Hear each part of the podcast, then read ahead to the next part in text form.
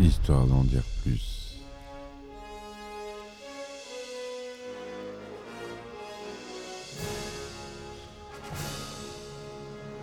Eh ben attendez, on est en France. Allez, cul sec.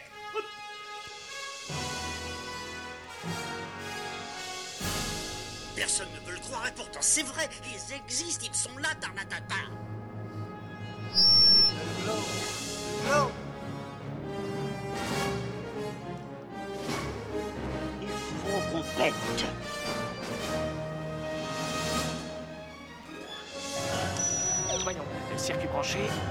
Correcteur temporel temporisé. Bonjour, bienvenue sur Histoire d'en dire plus. Aujourd'hui, on aborde un film de Paul Verhoeven avec notre cher euh, Arnold Schwarzenegger. Vous aurez peut-être reconnu, j'ai nommé Total Recall. Allez, c'est parti mon kiki.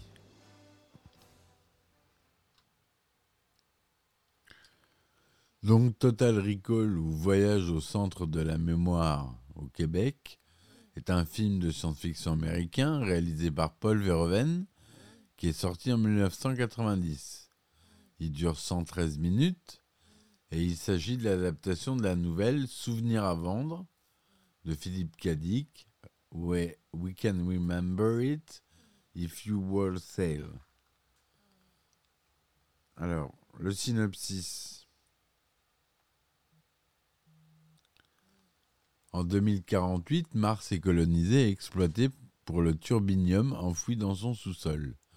La planète est tyranniquement administrée par Vilos Conagen, qui contrôle les mines et l'approvisionnement en oxygène. Sur Terre, Douglas Quaid mène une vie tranquille. Il a un travail, des amis, une femme, Laurie. Cependant, il ne se sent pas à sa place et rêve très fréquemment de Mars et se voyant explorer la colonie en scaphandre en compagnie d'une femme brune, alors qu'il avoue lui-même ne jamais être allé sur cette planète. Obsédé par ce rêve récurrent, il semble intéressé par les offres de la société Recall, qui propose à ses clients l'implant de souvenirs factices, mais qui paraissent aussi réels que de vrais souvenirs. Contre l'avis de sa femme et les avertissements de son meilleur ami Harry, qui a entendu parler d'un client lobotomisé accidentellement, il décide de se faire implanter un souvenir chez Recall. Alors que Quaid discute du souvenir à implanter avec l'employé de Recall, il choisit sans hésitation la planète Mars comme destination de son souvenir. Bien qu'au début réticent à payer des options supplémentaires, il accepte l'idée concernant des souvenirs qui sortent de l'ordinaire, des souvenirs dans lesquels il pourrait être autre chose que lui-même. Sportif célèbre, milliardaire, playboy, agent secret. Tenté par l'idée, Quaid qui répond alors à un questionnaire qui aidera Ricole à programmer le meilleur souvenir possible à Quaid, il sera un agent secret poursuivi par des tueurs, découvrira un secret concernant des artefacts extraterrestres, etc. Et surtout, il luttera auprès d'une belle femme brune, femme qui ressemble fortement à son rêve récurrent. Alors que Quaid est prêt à recevoir son souvenir, il est endormi afin de procéder à l'opération. Cependant, peu de temps après le début de l'intervention, les employés se retrouvent face à un Quaid enragé qui leur demande de le laisser partir car sa couverture d'agent infiltré a été découverte et que d'autres agents vont venir les tuer. Pour le responsable de Recall, Quaid s'est réveillé pendant l'implantation du souvenir en mémoire et est en train de rêver éveillé. Cependant, l'employé responsable de l'opération lui annonce que cela est impossible car le rêve n'a pas encore été implanté chez Quaid. Afin d'éviter tout problème, Quaid est drogué et jeté inconscient dans un robot taxi. Son dossier était auparavant effacé de chez Recall.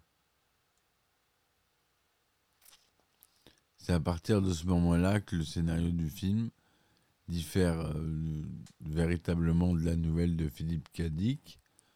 Quaid se réveille alors sans aucune idée de ce qui a pu lui arriver. Alors qu'il est en train de rentrer chez lui, il croise son ami Harry et un groupe d'hommes qui lui reprochent d'une manière très agressive d'être allé chez Ricole. Qued est alors attaqué par Harry et les hommes qui l'accompagnaient, et après un combat rapide, Qued les tue tous, malgré lui et à sa grande surprise. Qued rentre chez lui et raconte toute l'histoire à sa femme qui lui dit, c'est Sharon Stone, sa femme dans le film, qui lui dit qu'il a rêvé et que rien de tout ça n'est vrai. Cependant, après avoir constaté le sang sur les mains de Qued, elle réalise qu'il dit vrai et l'attaque sans explication. Elle est rapidement maîtrisée par Qued et lui avoue qu'elle fait partie de l'agence, qu'il n'est pas Doug Qued, que sa mémoire a été effacée et qu'on lui a fait d'autres implants dans lesquels il est marié avec elle.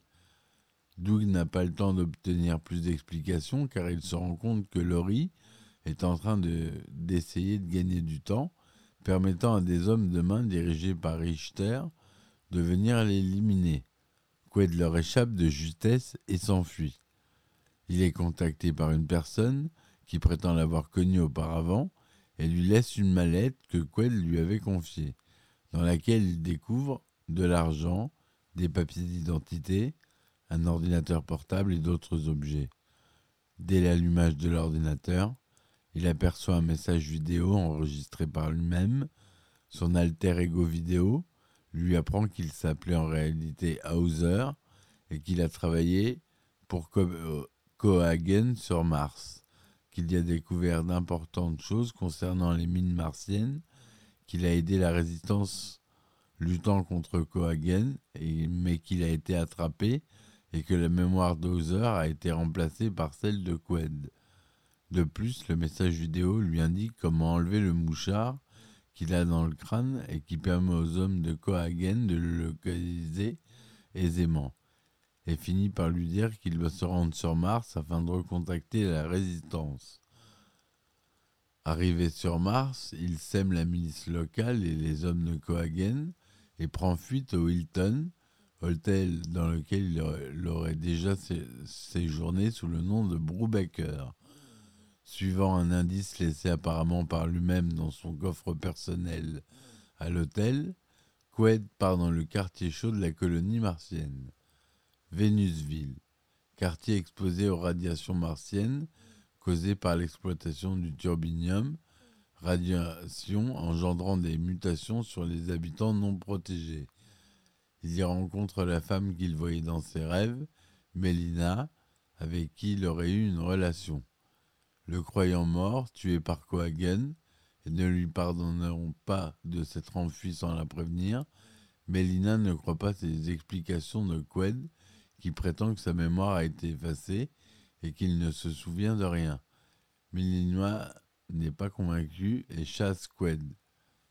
De retour au Hilton, Qued reçoit la visite d'un homme se présentant comme le docteur Edgemar, ce dernier lui explique que la procédure d'implantation du souvenir s'est mal passée, qu'il est toujours sur le siège de Cole en train de rêver.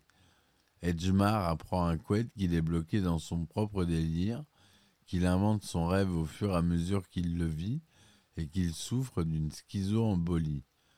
Edgemar a été implanté dans le rêve de Qued afin de le raisonner et pour appuyer ses dires, il lui démontre que tout ce qui s'est passé jusqu'à présent c'était simplement ce qu'il avait commandé Cole. Sa couverture d'agent secret, les tueurs, Mars, Melina. Cependant, il faut arrêter le rêve avant que Quen ne subisse des dégâts irréversibles au cerveau. Il fait entrer Laurie qui confirme tout et assure Qued de son amour, l'implorant de revenir à la raison et de reprendre le cours de sa vie. Qued réfléchit et s'enquiert de la manière dont il devrait procéder en, admettant cette explication. Edgemar lui présente alors une pilule qui lui somme d'avaler en guise de manifestation de son désir de retour au réel. Qued hésite et braque son arme sur la tombe du docteur, lui demandant si le fait de presser la détente aurait des conséquences alors que tout ceci n'est qu'un rêve. Edgemar lui affirmant que celle-ci serait désastreuse non pour lui-même mais pour Quaid, qui finirait alors définitivement prisonnier de ses, de ses hallucinations, lui faisant risquer inexorablement la schizophrénie à court terme, Qued se résout à obtempérer et s'apprête à gober la pilule lorsqu'il aperçoit une goutte de sueur couler sur la joue d'Edgemar, trahissant la nervosité d'un personnage bien réel et la rouerie de ses propos.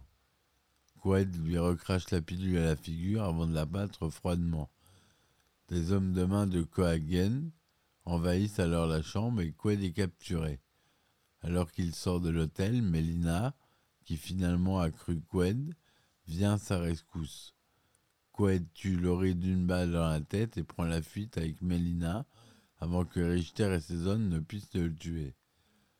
De retour à Vénusville, Mélina apprend à Qued que Quato, le chef de la résistance, serait capable d'extraire les informations cruciales que Qued a en tête et retrouvés par Richter et ses hommes, Mélina et Qued s'enfuient dans le taxi de Benny, un mutant martien, et se réfugient dans la cage secrète de la résistance. Qued discute alors avec George qui le conduit dans une salle sécurisée où il doit le présenter à Quato.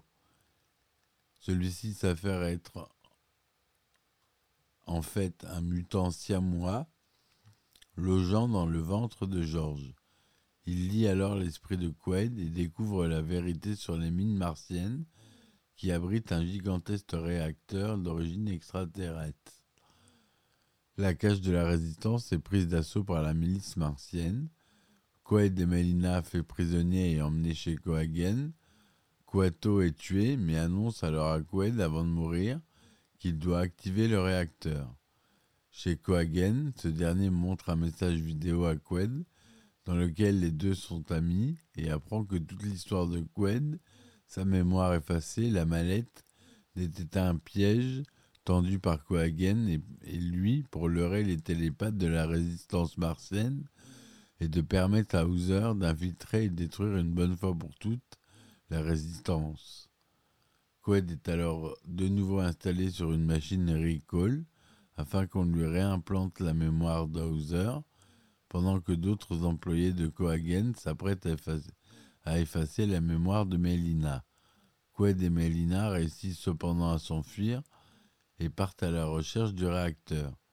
Après avoir tué Benny, qui était en réalité, en un agent de Cohagen, Richter et les hommes de Cohagen. Mélina et Qued arrivent sur le site extraterrestre. Cohagen les rejoint et leur explique que la machine extraterrestre n'ayant fait qu'une machine à terraformer géante et que son activation transformerait la calotte glaciaire martienne en une atmosphère respirable pour tous, ce à quoi il s'oppose fortement car il perdrait le contrôle de la planète, étant le seul fournisseur d'air sur Mars. Alors que Cohagen menaçait de les faire exploser la salle de contrôle contrôlant l'activation de la machine, Quaid s'embarre des explosifs et les jette dans un conduit d'aération. La brèche ouverte crée une dépressurisation qui espère tout au dehors. Cohagen est projeté à la surface martienne sans scaphandre et meurt d'asphyxie et de décompression. Avant d'être aspiré sur la surface avec Melina, Qued réussit à activer la machine. Ils sont projetés à leur tour en dehors, mais sont sauvés in extremis par la vague d'air respirable crachée par la machine extraterrestre. Mars est terraformé et Vénusville libérée du joug de Cohagen. Quaid embrasse Mélina en se demandant si tout cela était un rêve ou la réalité. Voilà pour le synopsis du film, avec beaucoup de rebondissements. C'est les intrigues dans les intrigues. Il euh, faut lire la nouvelle de Philippe Cadic, un souvenir à vendre. Elle vaut le coup, elle vaut le détour. C'est une réalisation de Paul Verhoeven, un peu différente de ce qu'il fait d'habitude. On a un budget de 65 millions de dollars par la production euh, Carolco Pictures, distribution aux États-Unis la Stars et en France c'est Canal Plus et Columbia Stars. Le format est en couleur 1,85e Dolby Surround 35 mm. Il est sorti aux États-Unis le 1er juin 1990 et en France le 17 octobre 1990. Arnold Schwarzenegger joue Doug Quaid et Carl Hauser. Rachel Ticotin Melina. Sharon Stone joue Laurie Quaid. Michael Ironside, Ironside, le fameux qu'on voit dans Starship Troopers de Paul Verhoeven toujours, joue Richter. Ronnie Cox joue Vilos Cohagen. Marshall Bell, George, George Quato.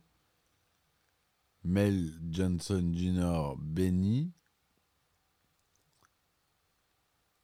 Le scénario est adapté de la nouvelle Souvenir avant de Philippe Cadic, publiée en 66. Ronald Shusett et Dan O'Bannon débutent l'écriture dans les années 70. Ils se rendent cependant compte que leur projet est très ambitieux, coûteux et difficilement réalisable avec les effets spéciaux de l'époque. Ils développent finalement un autre scénario qui deviendra Alien, le huitième passager en 79 de Ridley Scott. Le projet passe ensuite de studio en studio. au milieu des années 80, il est acquis par le producteur italien Dino De Laurentiis, qui envisage alors Richard Dreyfus dans le rôle principal. Patrick Swayze, fraîchement auréolé du succès de Dirty Dancing, est également envisagé. En 1987, le projet est sur le point de se concrétiser Dino De Laurentiis veut en faire la première production de sa compagnie DEG, tournée sur la Gold Coast en Australie avec Bruce Beresford comme réalisateur, d'après le script de Ronald Shusett et Dan O'Bannon, mais cette version ne se fera finalement pas. Le le scénario parvient ensuite entre les mains du réalisateur David Cronenberg, qui abandonne alors le projet La Mouche. David Cronenberg réécrit plusieurs fois le script de Ronald Shusett et Dan O'Bannon et envisage William Hurt dans le rôle principal. Il quitte finalement le projet pour divergences artistiques car il souhaite plutôt un hommage à Philippe Cadic plutôt qu'un simple film d'action comme le souhaitent les producteurs.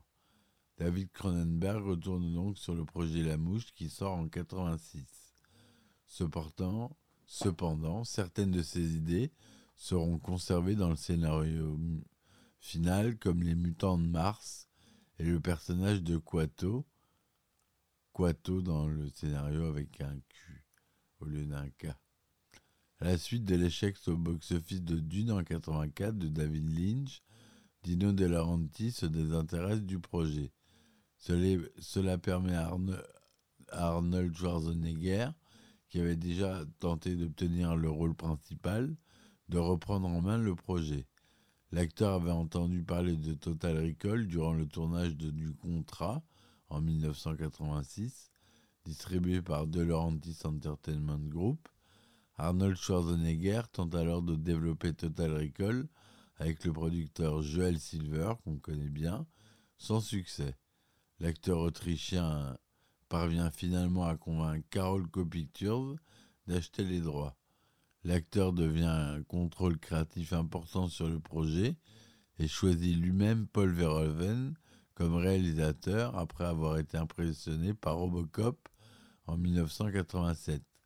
Arnold Schwarzenegger avait été envisagé pour le rôle titre. À cette époque, le script de Total Recall a déjà connu plus de 40 versions mais il pêche toujours sur le troisième acte. Arnold Schwarzenegger fait alors appel au scénariste Gary Goldman pour écrire avec Ronald Shusett le script final. Paul Verhoeven fait quant à lui appel à plusieurs collaborateurs de Robocop, l'acteur Ronnie Cox, le directeur de la photographie Joss Vacano et le chef décorateur William Sandel, le monteur Frank G. Urosti et le maquilleur, le fameux Rob Bottin. Le, tournage se déroule de mars à août 89. Il a lieu à Mexico, notamment dans le métro de la ville pour les passages qui se déroulent sur Terre et dans les studios, les studios Churubusco de Mexico qu'on connaît maintenant pour les séquences martiennes. Les scènes extérieures martiennes ont été tournées dans la Valley of Fire. Total Recall reçoit un accueil critique globalement favorable, recueillant 84% de critiques positives, une note de 7,3 sur 10 sur 51 critiques. Sur Rotten Tomatoes, sur Metacritic, il obtient 57% sur 17 critiques. Important succès commercial, hein, puisqu'il rapportera plus de 261 millions de dollars au box-office mondial, dont 119 en Amérique du Nord, pour un budget de 65 millions. En France, il fait 2 360 000 entrées, ce qui est vraiment pas mal. Il est nominé à l'Escar du meilleur son, prix du meilleur film de science-fiction, lors des Saturn Awards 91. Nomination au prix des meilleurs effets spéciaux lors du BAFTA Award 91. Prix de la meilleure musique des BMI Film and TV Awards 91. Conformément à l'univers de Philippe Cadic, il n'est pas facile de trancher entre la réalité et le délire. Des indices semblent donner aussi bien pour accréditer l'une des vues que l'autre. Cette adaptation cinématographique respecte l'univers de Philippe Cadic dans le sens où le protagoniste perd non seulement ses repères avec la réalité, mais aussi avec lui-même. Perte avec lui-même. S'est-il programmé une couverture à seule fin de mieux trahir, trahir la résistance sur Mars, et donc trahissant du même coup une identité qu'il s'est confiée Cette dernière question appelle un questionnement philosophique Trahirait-on son prochain, ou pire, son futur soi-même, en fonction des souvenirs que l'on a En ce sens, le film se rapproche de Memento, où la mémoire est questionnée quant au rôle qu'elle joue dans l'action du protagoniste principal. Si les souvenirs sont malléables, effacés ou erronés, à dessein ou pas, quel est le sens des actions actuelles? L'adaptation est cependant très partielle puisque dans le film, s'agissant de la partie commune du scénario, du début jusqu'à l'attaque des hommes par Cohagen, le héros est le sauveur de la planète de Mars où se déroule la plus grande partie de l'action, alors que dans la nouvelle, l'intégralité de l'action se déroule sur Terre. Les services secrets de Cohagen sont malveillants, alors que l'Interplan de Dick est un organisme neutre. L'épouse Laurie, Kirsten dans la nouvelle, est une espionne chargée de surveiller Douglas, ce qui n'est pas le cas dans la nouvelle. Certains éléments sont inspirés du guide du voyageur galactique de Douglas Adam, comme l'idée du robot très poli et prévenant, la serviette autour de la tête, ou encore la prostituée à trois seins. Sur l'album Pagnac, Billy the Zik s'inspire du film comme thème pour la chanson IMBL, Implant Memory Bank Limited. Le manga Cobra s'inspire d'une histoire similaire. Dans la saison 3, épisode 9 de Rick et Morty, la petite amie de Jerry possède trois seins, comme la prostituée qui fait des avances à Arnold Schwarzenegger dans le film. Total Recall Mémoire programmée sort en 2012. Il est à mi-chemin entre une seconde adaptation de la nouvelle de Philippe Dick et un remake du film de Paul Verhoeven.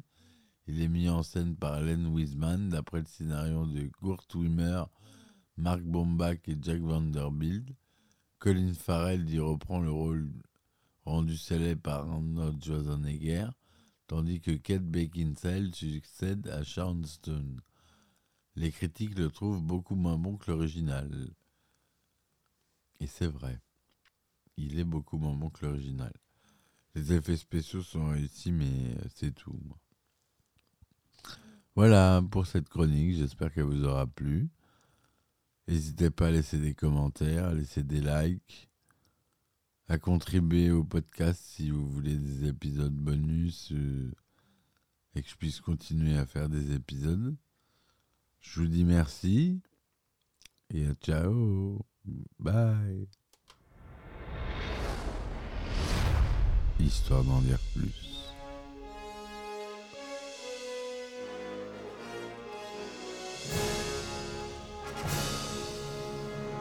Eh ben attendez, on est en France Allez, cul sec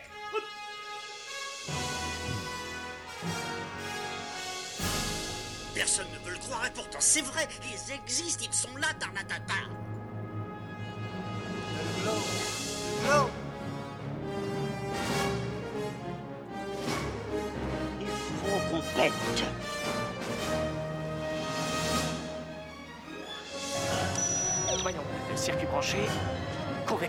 Voyons, circuit